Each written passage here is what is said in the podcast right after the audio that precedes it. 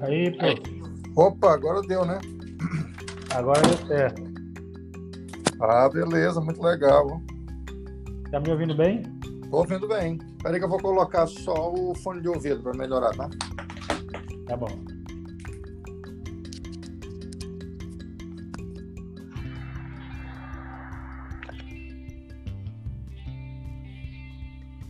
Beleza? Tá ouvindo? Ah, ótimo. Melhorou muito. Melhora com o fone Então. de ouvido, melhora. Então, é, nós vamos hoje conversar, hoje, 21 de abril de 2020, nós vamos conversar sobre direitos fundamentais em tempo da Covid-19, falando especificamente sobre a relativização desses direitos fu- fundamentais. Hoje nós estamos aqui no podcast da Fake Covid-19 com o professor de Direito Constitucional é, Sami Barbosa Lopes, autor do livro O Direito e os Direitos em Tempo de Crise. E nós vamos bater um papo aqui, um bate-bola, como a gente diz popularmente, sobre essas questões dos direitos fundamentais que estão em voga neste momento da pandemia. Essa relativização que vem ocorrendo tanto pelos, eh, pelos nossos representantes, como também, eh, em parte, pelo Poder eh, Judiciário, em especial, nossas cortes superiores. E é nesse sentido, professor, que eu faço a minha primeira pergunta, e aí o senhor fica à vontade para fazer as suas considerações iniciais. É, mas a minha pergunta é como que, hum, como que o senhor está vendo essa questão da relativização dos direitos fundamentais, já que o senhor falou muito bem no seu livro sobre as características, sobre os fundamentos dos direitos fundamentais, mas nós estamos em um tempo diferente, né? Acredito que quando o senhor escreveu, não, não imaginaria estar vivendo esse momento de pandemia. Mas diga aí como é que o senhor está analisando essas questões dos direitos fundamentais. Bem, eu quero primeiro te agradecer pelo convite, é uma honra muito grande estar aqui nesse canal de serviço de utilidade pública que discute o- a pandemia que nós estamos vivendo atualmente. Na verdade, quando eu escrevi o livro, já tratava dos direitos em tempos de crise, é, eu estava falando de uma outra crise, né? uma crise antecedente à, à atual pandemia, eu estava morando na Europa, eu estava morando em Portugal, e quando eu cheguei em Portugal em 2014 para cursar doutorado na Universidade de Lisboa, com o professor Jorge Miranda, eh, Portugal, Grécia, Espanha estavam mergulhados numa crise eh, financeira muito intensa. Eh, o Brasil ainda estava vivendo momentos muito positivos e aqueles países estavam praticamente quebrados, né? pedindo auxílio financeiro dos organismos eh, multilaterais e havia uma, um protocolo de intenções muito duro eh, que cortou salários, salários lineares de até 40%, aposentadorias, e essa crise levou uma a financeira levou uma crise jurídica em Portugal principalmente. Foi ah, o caso que ficou conhecido como a jurisprudência da crise em que ah, a Corte Constitucional portuguesa que equivale ao nosso Supremo Tribunal Federal declarou eh, inconstitucional as leis que cortavam os salários as aposentadorias que deixava no desamparo as pessoas no momento em que elas mais precisavam, no momento da velhice, da doença, mas por conta da crise intensa que o país vivia, é, permitiu que essa lei, ou esse conjunto de leis, mesmo declaradas inconstitucionais, pudessem viger. Mas, é, aquele momento, nós também podíamos, podemos fazer um link para dizer que antes da pandemia que nós estamos vivendo, que é um momento novo, é um momento desconhecido, nós já vivíamos um momento de crise dos direitos fundamentais, principalmente direitos sociais, com os diversos projetos, com as diversas leis que foram aprovadas, todas restringindo direitos fundamentais, principalmente direitos sociais, com a promessa de que essa troca, de que essa redução de direitos implicaria no aumento das oportunidades de trabalho para aqueles que se encontravam desempregados, e significaria garantia do emprego para aqueles que ainda estavam empregados e o que se também representaria a recuperação é, da economia do país. O que se viu é que nada disso se concretizou. O que se viu é que perdeu-se direitos, a sociedade assistiu calada, é, sem reagir a, esse, a esses atentados de garantias que foram estabelecidas não apenas na, no texto da Constituição de 88, restaurou o Estado democrático de direito no Brasil depois de mais de duas décadas de estado de exceção, de ditadura militar, uma ditadura que deixou vários traumas no país, que cometeu várias atrocidades, mas que conquistados também nas lutas né, dos, dos povos, dos trabalhadores, e que tudo isso ficou para trás sem que se confirmassem as promessas de melhoras econômicas, de ofertas de emprego. É, o que se viu é que perdemos os direitos, continuamos até, diria até que pioramos né? a realidade econômica do país, a realidade de oportunidades do país até piorou. E aí veio a crise da pandemia de coronavírus, do Covid-19, e nos pegou justamente nesse momento. E um momento ainda mais delicado, professor Charles, o senhor que costuma refletir muito sobre essa situação, um momento em que os discursos políticos contrários aos direitos, contrários às garantias, contrário até mesmo à democracia, às liberdades, acabam ganhando a simpatia de parte da população que, por desinformação, por perda de esperança mesmo, acaba se deixando seduzir pelos cantos de sereias daqueles que têm pretensões autoritárias, antidemocráticas, aqueles que veem na Constituição e o seu catálogo de direitos uma, um obstáculo aos seus objetivos totalitários. Essa é a leitura que eu faço assim desse momento que estamos vivendo. Perfeito, é, professor Sami.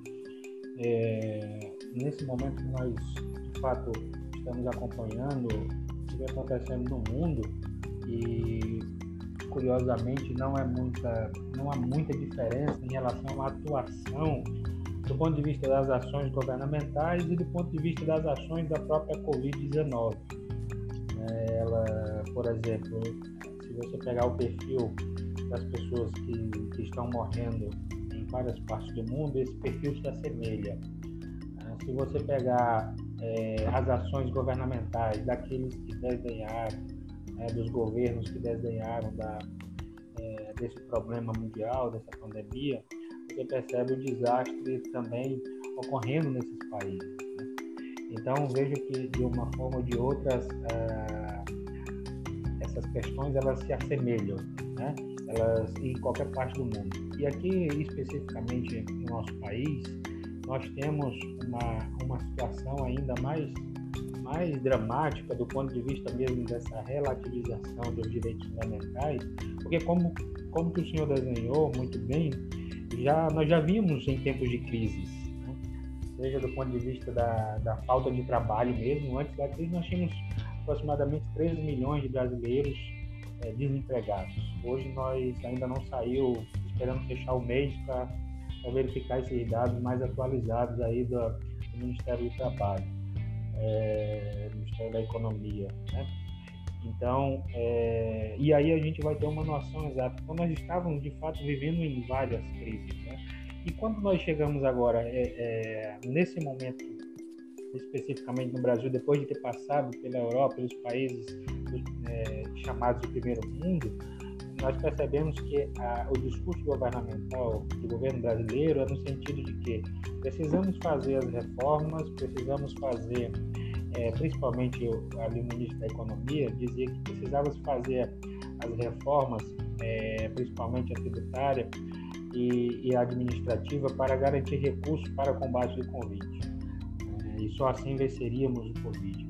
E aí percebe que ao longo já desse mais de mês que nós estamos nessa peleja, esse discurso vem mudando, mas não deixou de relativizar os direitos. O principal deles agora, vamos dizer um principal, mas o que mais está em voga recentemente é a questão da, da redução salarial né, e da alteração do contrato de trabalho. É, garantias constitucionais previstas ali pelo Constituinte, depois de um longo debate, já ali na década de 80, e gravado na nossa Constituição. Mas é, assim, de uma maneira liminar ainda, claro, o STF entendeu que sim, é possível, em se tratando de uma pandemia, é possível reduzir salário e alterar o contrato de trabalho sem a necessidade é, dos sindicatos. Né? Então, assim, eu faço uma pergunta nesse sentido do senhor, no, no sentido de que como que a gente pode observar alguns direitos fundamentais é, nessa situação, sobretudo a privacidade?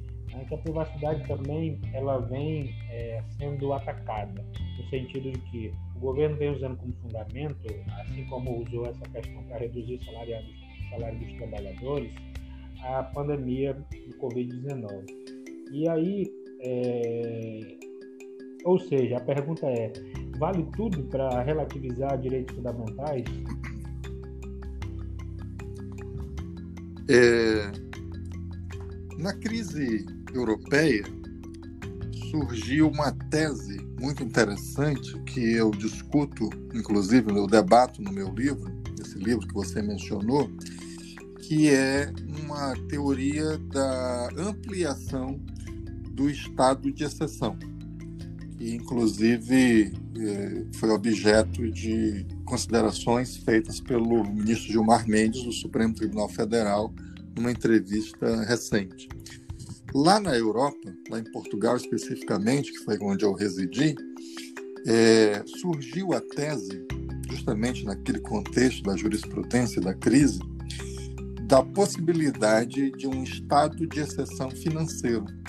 Ou seja, aquelas hipóteses é, tradicionais, que inclusive estão previstas no texto constitucional, do estado de exceção, estado de sítio e o estado de defesa, que são, foram previstos para hipóteses de grave comoção social, de catástrofes, de convulsões sociais.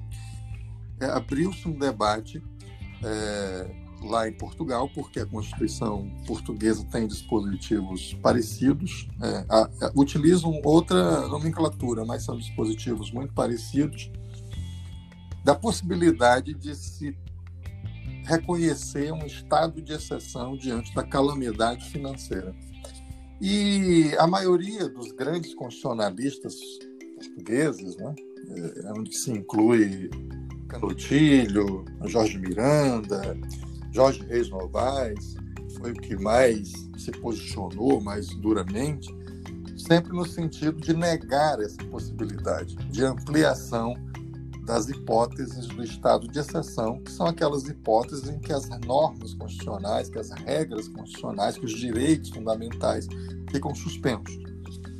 Agora, nesse momento que nós estamos vivendo, nós temos visto é, prefeitos, governadores tomarem medidas preventivas, porque, como se sabe, a única a única, o único remédio, a única vacina reconhecidamente eficaz contra esta pandemia é o isolamento, são o isolamento social e os hábitos de higiene, principalmente higiene das mãos. Então, esse hábito, esse, esse movimento de isolamento social tem tido é, reflexos muito positivos, mesmo nos países que estiveram no pico epidemiológico, como a Itália, como a Espanha. E então os governadores e os prefeitos a meu sentir, acertadamente, como inclusive reconheceu o Supremo Tribunal Federal, tomaram medidas preventivas. Lamentavelmente, como nós temos visto aí, com é, uma postura não de acordo, vou dizer assim, do por parte do governante maior do país. Né? Mas é, diante desta situação nova da pandemia, então criou-se hipóteses de restrição do direito de ir e vir, restrição do direito de manifestação, até, eu diria, as, as passeatas, as carreatas, justamente decorrente dessa necessidade de isolamento social. É, essas hipóteses, obviamente, elas, pela razão que busca garantir a vida, garantir a segurança pública, porque nós sabemos que o grande risco é o Brasil entrar na situação que chegou a Itália, chegou a Espanha, que chegou o Equador, que está chegando agora os Estados Unidos, de colapsar o sistema de saúde pública e as pessoas morrerem pela falta de um leito de UTI, pela falta de um respirador, ou o sistema de saúde ter que escolher quem vai viver e quem vai morrer diante dessa impossibilidade de oferecer a todos aqueles que têm um quadro de agravamento da doença é, um leito de UTI, oferecer um respirador. Então, nós estamos aí diante, professor, de uma hipótese que não se trata, a meu sentir, de violações a direitos fundamentais, mas de restrições constitucionais, inclusive, a esses direitos é, como, como forma de buscar garantir direitos também assegurados na Constituição, direito à vida, direito à saúde pública. Esse, esse assunto tem sido está muito em voga porque nós chegamos a ter aqui, inclusive aqui no nosso estado, carreatas, né, em vários estados do Brasil, carreatas de pessoas, movimentos de pessoas aí, carreatas e tal, é, manifestando contrária às medidas preventivas, às medidas de isolamento social. É, são movimentos. É claro que tem pessoas que precisam trabalhar, precisam ganhar o seu sustento, e, e esse direito é um direito natural, é um direito legítimo, mas que nós vemos também que muitas vezes a, a manifestação de pessoas que estão ali demonstrando é, de forma muito clara a sua, o seu descompromisso com a coletividade. Se você for nos finais de tarde, por exemplo, no Parque do Tucumã, você vai ver aglomeração de pessoas que não estão ali ganhando o seu sustento, estão ali apenas no intuito de demonstrar o seu descompromisso com essas medidas paliativas, com essas medidas protetivas que visam é, não deixar colapsar o sistema de saúde. É como se, se aquelas pessoas ali estivessem dizendo: olha, eu não me importo com isso, eu não me importo quantas pessoas vão morrer, eu não me importo se o sistema de saúde colapsar, eu não me importo se aquelas pessoas mais vulneráveis, que estão nos grupos de risco, vierem a ser, como o senhor bem salientou, as mais afetadas. Isso é lamentável, inclusive é crime. É, há um tipo penal que prevê essa desobediência às medidas de, é, de saúde pública, de protetivos da saúde pública e que nós temos que é, repelir de todas as maneiras, né? Eu penso que o Estado tem que agir de forma for necessária para impedir essas ações, eu diria até irresponsáveis. Óbvio que eu estou aqui ao definir como irresponsáveis, resguardando aqueles que estão é, buscando é, romper esse isolamento social tão necessário nesse momento, porque não tem outra opção no seu ganha-pão, no seu trabalho, na forma para levar alimentos para sua família. Eu estou me referindo àqueles que estão ali apenas no intuito de enrijecer essa, essa queda de braço, essa, essa corda aí, para demonstrar a, o seu descompromisso social. Então, nós vivemos esses tempos de, de falta de solidariedade, de falta de compromisso social, e que estão inseridos todos esses elementos que o senhor mencionou, inclusive a questão da. da é, qual foi a expressão que o senhor usou? É, é, é a garantia da. Como? Relativização? Sim, mas da. Me fugiu a palavra agora. Da, do direito de você. Da, me fugiu absolutamente a expressão agora. A privacidade, desculpa, deu, deu um branco aqui, o direito de privacidade. Eu tive um amigo que esteve na China e ficou estarrecido com o que viu na China. Isso ainda antes da pandemia. É, na China, ele me relatou é, a documentação de identidade já não está sendo mais é expedido em, em papel. E há uma lei na China que obriga que cada cidadão porte um documento de identidade, o seu documento de identidade. Se, o, se o cidadão for abordado pelo policial, é, ele pode ser preso por não portar um, um, documento de identidade. Só que o próprio governo que expede o documento de identidade, ele agora só é, emite em forma digital. Agora você imagine que se um celular chinês é barato no Brasil, imagine lá na China. Então todo cidadão tem um celular e um celular sofisticado. E o seu documento de identidade, que é obrigatório que ele porte, inclusive ele pode ser preso se ele não portar, está, deve porque ele não é mais emitido em papel, apenas em via digital. Sendo que essa forma de controle da sociedade permite que o governo, que não é um governo democrático, e veja a necessidade de, da sociedade estar atenta a esses movimentos antidemocráticos, a esses arroubos de autoritarismo que nós temos assistido, é, o governo chinês pode enxergar exatamente onde está cada um dos seus cidadãos. E olha que a China tem a maior população do mundo, que está se aproximando aí de 2 bilhões de habitantes. O governo consegue saber exatamente onde está cada um dos cidadãos, o que, é que ele está, onde que ele está localizado.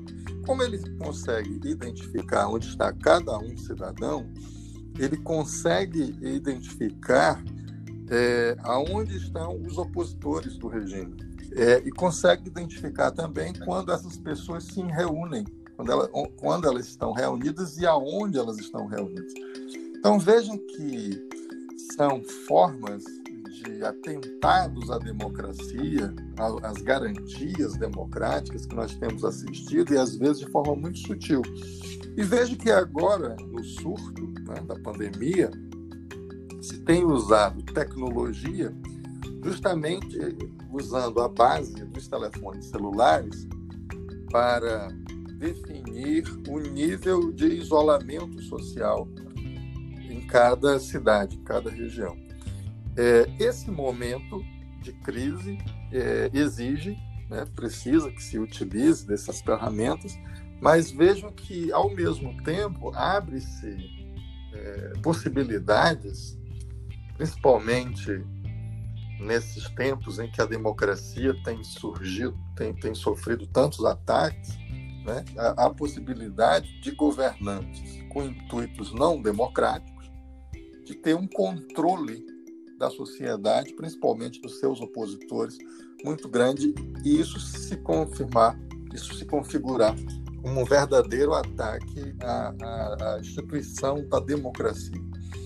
Nós, o que nós vimos aqui ultimamente no nosso país um movimento é, felizmente ainda diminuto, de pessoas pedindo golpe militar, de pessoas pedindo AI-5. Muitas dessas pessoas, certamente, e as últimas pesquisas foram feitas a, respe a respeito do mercado editorial no Brasil, demonstram que o brasileiro lê em média menos de um livro por ano. Então, muitas dessas pessoas que estão lá com suas faixas, com seus cartazes, pedindo AI-5, o ato, uma reedição do ato institucional número 5, que representaria uma ruptura do próprio Estado Democrático de Direito, é de se acreditar que elas sequer saibam do que estão falando, sequer imaginem que estão falando de um momento negro, de um momento é, negro no sentido não de preconceito, não de racismo, muito pelo contrário, mas no sentido do momento, obscurantismo. do obscurantismo que se viveu naquele momento,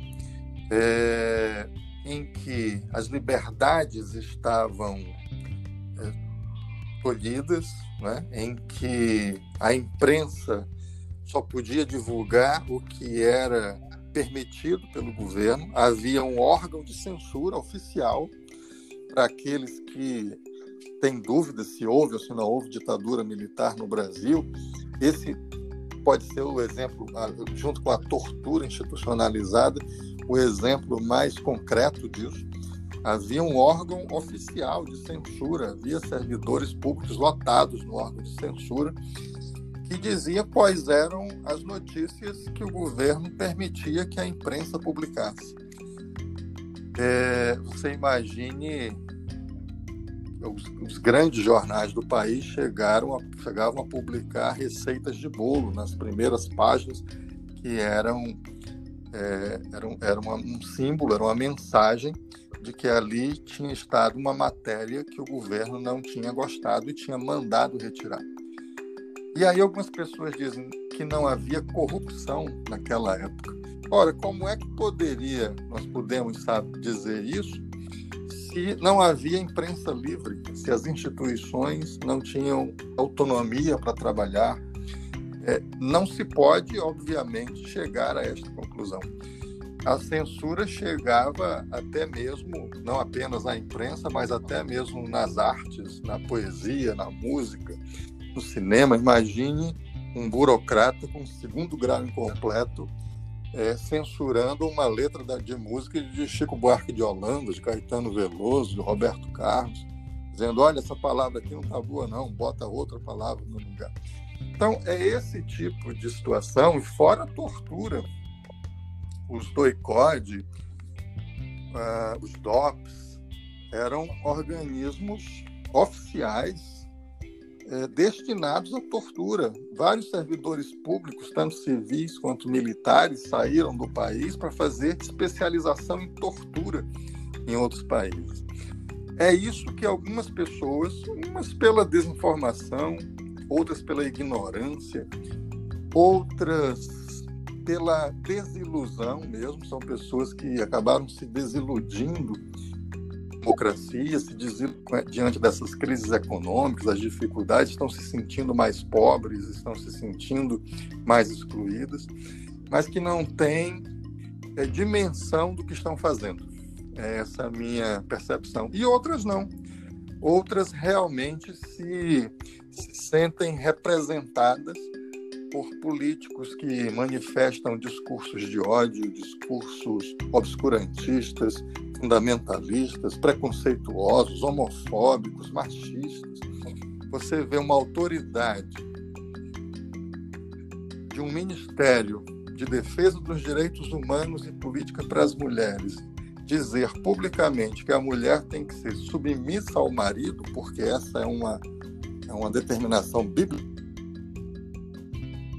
que nós refletir que alguma coisa está errada no nosso sistema político atual. Né? É verdade. É, professor, eu tenho uma, uma, um, tenho uma questão assim que vem me intrigando, principalmente as pessoas estão comentando muito. É, só que muitas das vezes elas não conseguem observar o argumento que está por trás dessa afirmação. Por exemplo, depois que o atual ministro da Educação foi empossado, é, apareceram aí vários vídeos, e é, é, normal mesmo de prática da política fazer uma vasculha na vida pregressa da, do novo representante. Né? E aí, um dos vídeos apresentava ele falando sobre a questão. É, ele estava falando como um gerenciador do sistema privado de saúde, que é isso aqui, de onde que ele vem, né? Mas o que eu quero dizer é o seguinte: ele usou um argumento utilitarista para dizer que entre é, se eu tenho uma determinada quantidade de dinheiro para investir naquela ação de saúde e eu tenho duas vidas entre um jovem e um, e um mais idoso é, e necessariamente ele deixou bem bem é, implícito que a opção dele seria pelo mais jovem é, haja vista que esse mais jovem tem uma vida toda longa pela frente. Eu queria fazer um breve comentário, depois eu queria ver sua opinião sobre essa questão do argumento utilitarista, né? É, que ele também, é, esse argumento, ele circula várias questões dos direitos fundamentais. Primeiro, é, quando se trata dessa questão, o argumento que, o, que esse utilitarismo traz sobre essa questão específica aí se eu tenho leito, se eu só tenho leito e eu tenho um jovem, entre um jovem e um idoso, eu tenho que escolher, e aí é, se escolhe o jovem por dois motivos. Primeiro, porque o jovem não garante. É, primeiro, porque o jovem tem uma vida toda pela frente. Né? Esse é o que defende o argumento utilitarista. E segundo, é que o idoso, consequentemente, né, o idoso já viveu a vida dele, então é mais justo, segundo esse argumento, é, lutar pela vida do mais jovem.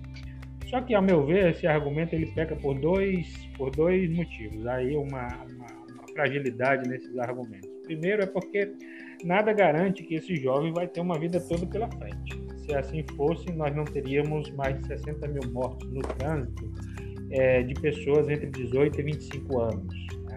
Então, aí já é uma demonstração de que esse argumento ele é falho. A outra é que todas as vidas importam, independente se é de um mais idoso ou de um jovem, até porque nós estamos falando de vida, que é um direito fundamental é, e universal, né? um direito humano que, do ponto de vista moral, nenhuma nação aceita é, essa questão da morte em si, né? no sentido assim de, principalmente essa questão da, nós estamos tratando da Covid, as pessoas se chocam quando a gente viu aqueles caminhões levando os corpos na Itália num país rico, né? Em contrapartida, num país pobre que vai é, é, é, ali o Equador, nós tínhamos os corpos na, nas ruas, literalmente nas ruas, passando três, quatro dias dentro de casa.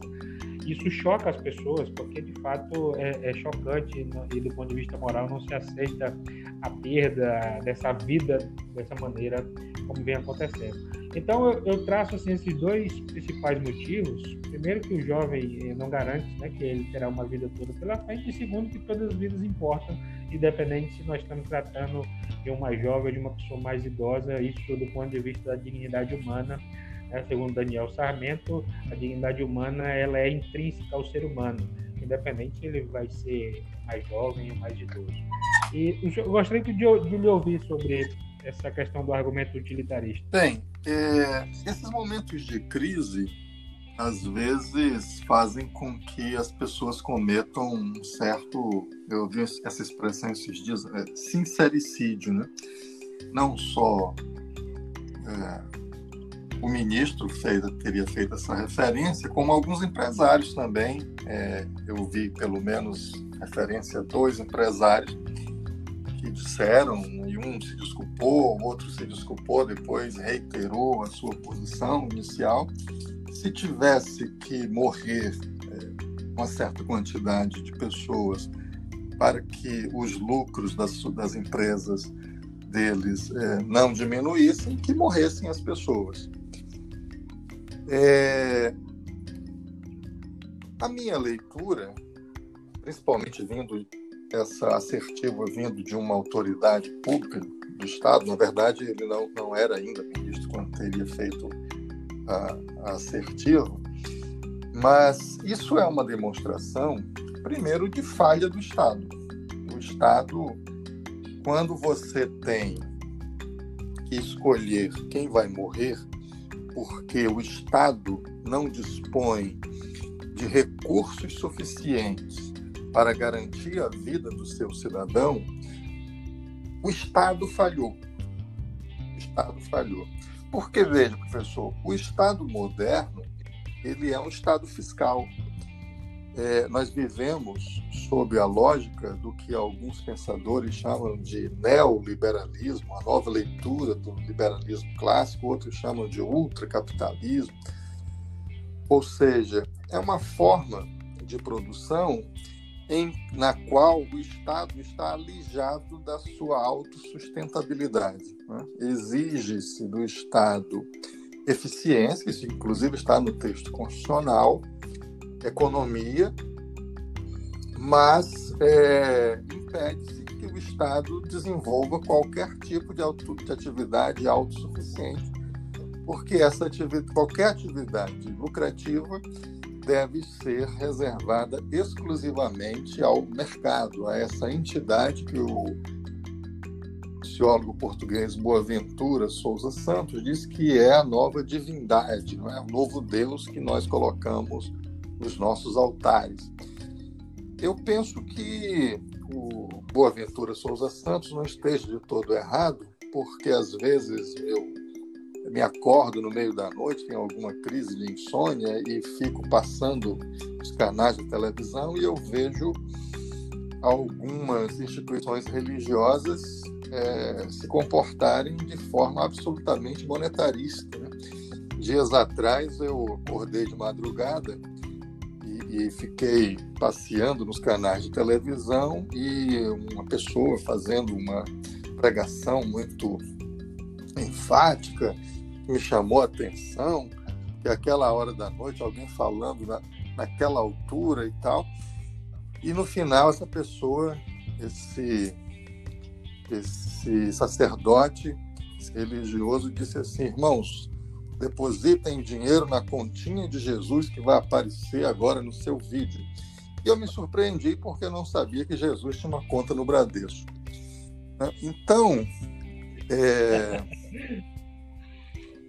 voltando à lição do Boaventura, o mercado se apropriou de todas as atividades que sejam sustentáveis, até mesmo atividades que até bem pouco tempo eram consideradas como estratégicas de Estado, como a defesa nacional, a diplomacia, hoje já estão sendo ocupadas por empresas privadas. É, nos Estados Unidos já tem é, um, um, exército, já, já manda para combater na guerra é, soldados profissionais contratados, mercenários, para ir morrer pelo, na, na, guerra, ou matar na guerra pelo cidadão, em nome do cidadão americano. Quer dizer, fala-se tanto em patriotismo, mas o, as forças militares que estão indo para formadas mais por patriotas, são, são soldados profissionais.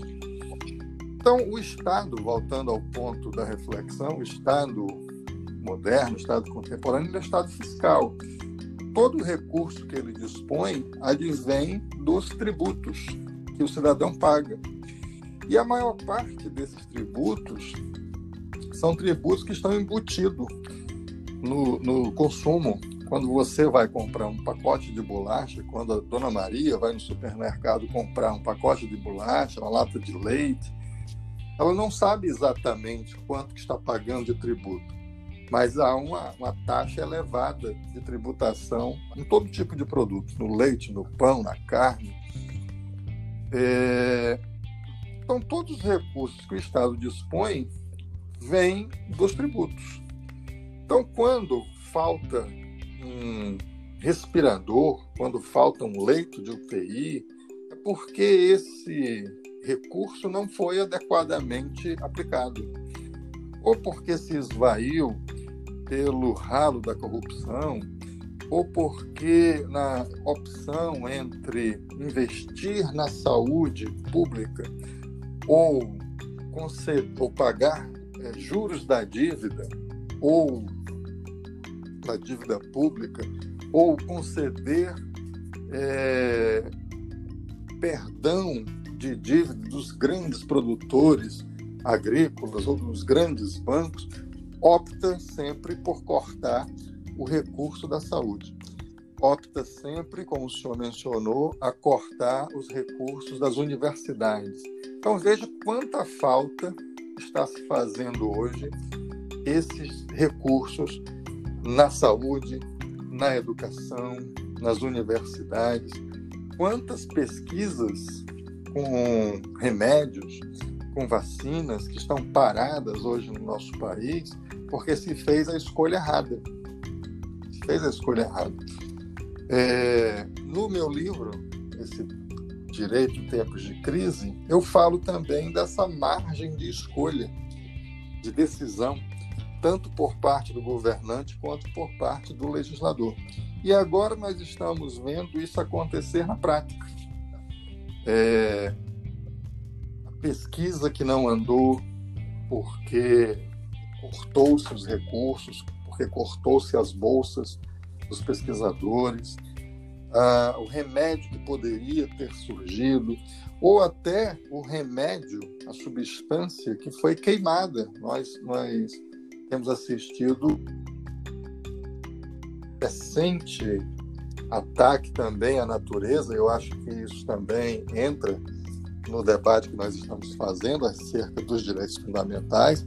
Antes da pandemia, os assuntos é, mais em voga no Brasil e no mundo com relação ao aumento indiscriminado da, das queimadas na Amazônia era o óleo que estava chegando nas praias do nosso litoral.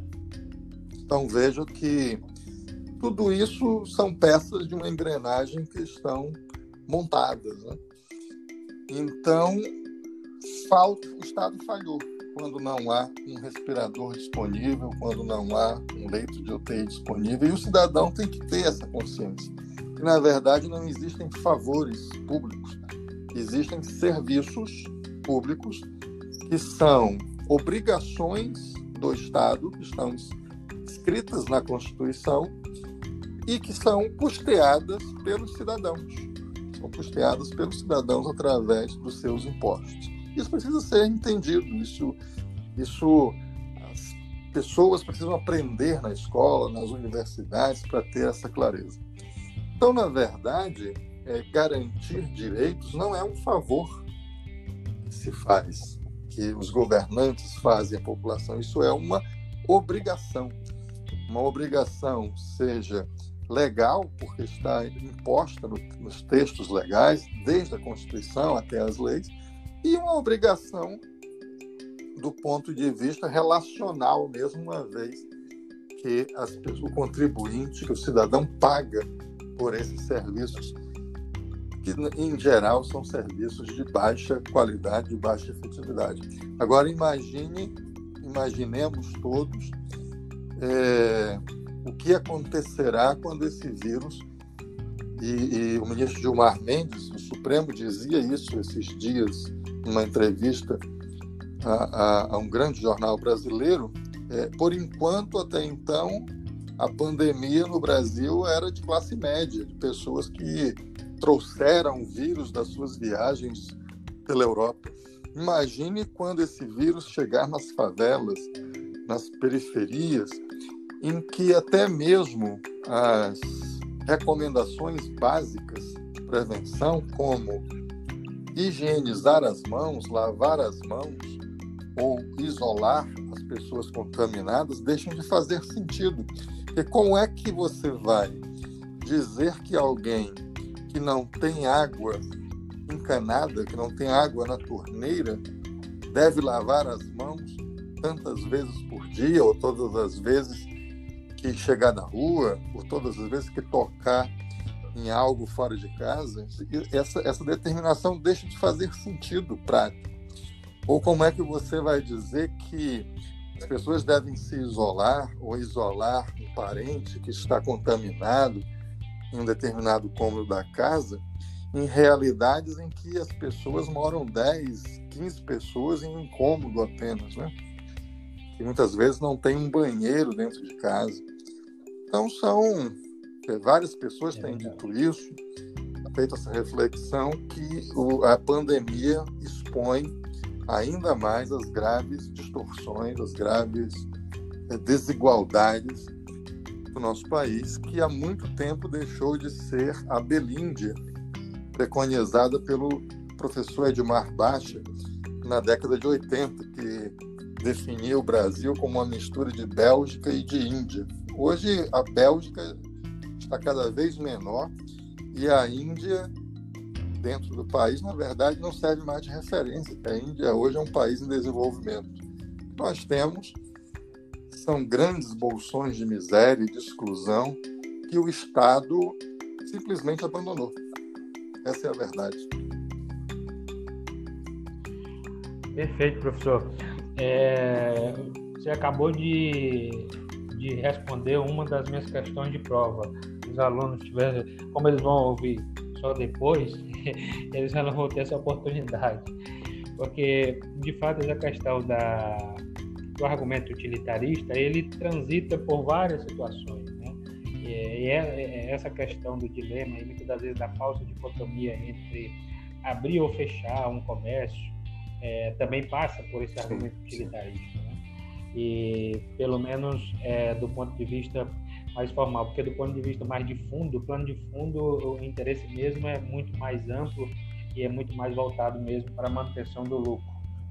E, e isso é, é, a realidade. Eu tenho dito para os meus alunos, isso que o senhor acabou de falar no final também, nós é, estamos vendo, é como se nós tivéssemos um bode na sala, né, como a gente fala no sindicalismo, como se a gente tivesse um bode na sala, só que esse bode está morto com as vísceras todas do lado de fora. E todo mundo está contemplando a sua anatomia interior. É mais ou menos isso que nós estamos, de fato, é, contemplando, porque foi jogado luz aos nossos graves problemas, seja da moradia, que você acabou de mencionar, seja das condições de trabalho, que recentemente, não faz muito tempo, uma pessoa que morreu, é, estava fazendo uma entrega num desses aplicativos e morreu em São Paulo no momento da entrega, é, depois de horas e horas de trabalho e tudo mais.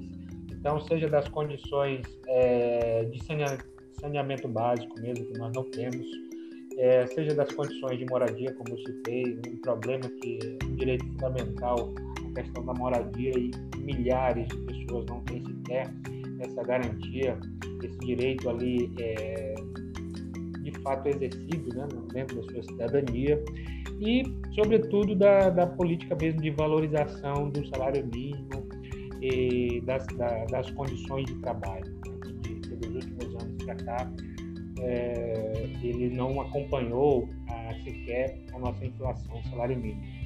Então, é, esse, esse problema, ele, eu tenho dito também que a forma de, de ministrar aula, de conversar, eu digo, de conversar com os alunos, depois da pandemia ou neste momento, ele não será mais o mesmo do antes, né? da maneira como a gente fazia antes, pelo menos a minha forma de compreender essa, essas, essas reflexões políticas antes da pandemia. Porque, de fato, quando você tem uma realidade dessa, como eu disse, como você tem um, um bode na sala exposto, fica mais fácil de você enxergar e olhar o problema, poder discutir, conversar e mostrar para a pessoa a realidade que você está teorizando.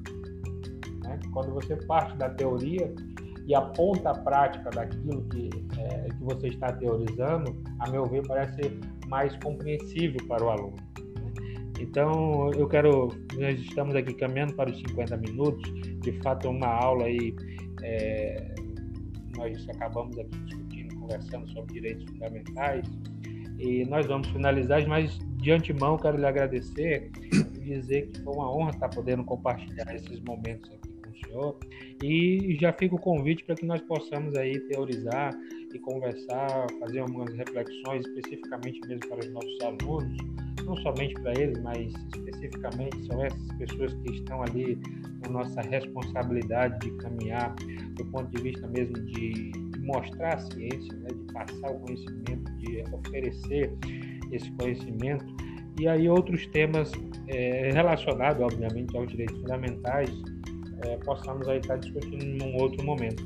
Professor, eu que agradeço essa imensa oportunidade de participar uma plataforma nova. A, a pandemia também tem nos ensinado a reaprender a fazer as coisas, como dar aula, como nos comunicar. É, Eu terminaria a minha participação aqui agradecendo e lembrando uma frase atribuída a um grande eh, líder do movimento de luta por direitos, de afirmação de direitos, de direitos civis, Martin Luther King, costumava dizer que o que mais o incomodava não era o barulho feito pelos maus. O mais perigoso na vida não é o barulho que os maus fazem, é o silêncio dos bons. Isso é que incomoda, isso é que é perigoso. Então, os bons não podem mais, diante desta, das conjecturas, das vicissitudes desta quadra da história, se manter silentes, se manter inertes, se manter em silêncio. É preciso que se manifeste. A história exigirá isso de cada um de nós.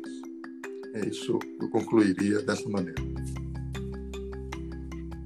Perfeito, professor. Muito obrigado mais uma vez e nos encontramos aí num novo momento. De fato, como eu disse, é uma oportunidade mesmo para aprendermos e aprendermos né, sobre essa forma de comunicar. Eu, particularmente, também estou aprendendo e, e, eu tenho gostado, sinceramente, até como eu falei anteriormente, a minha forma de se comunicar ela tem sido diferente. Eu pretendo investir nessa, nessa comunicação diversificada mesmo. A sala de aula ela tem que, tem que se abrir sabe, para o mundo. Ela não pode ficar reclusa dentro daqueles quatro paredes, dentro daquelas limitações é, geométricas e de fato ela tem que se abrir. E isso é, penso eu, que seja o nosso grande desafio. Mas muito obrigado e a gente se encontra aí nas próximas grande abraço. conversas.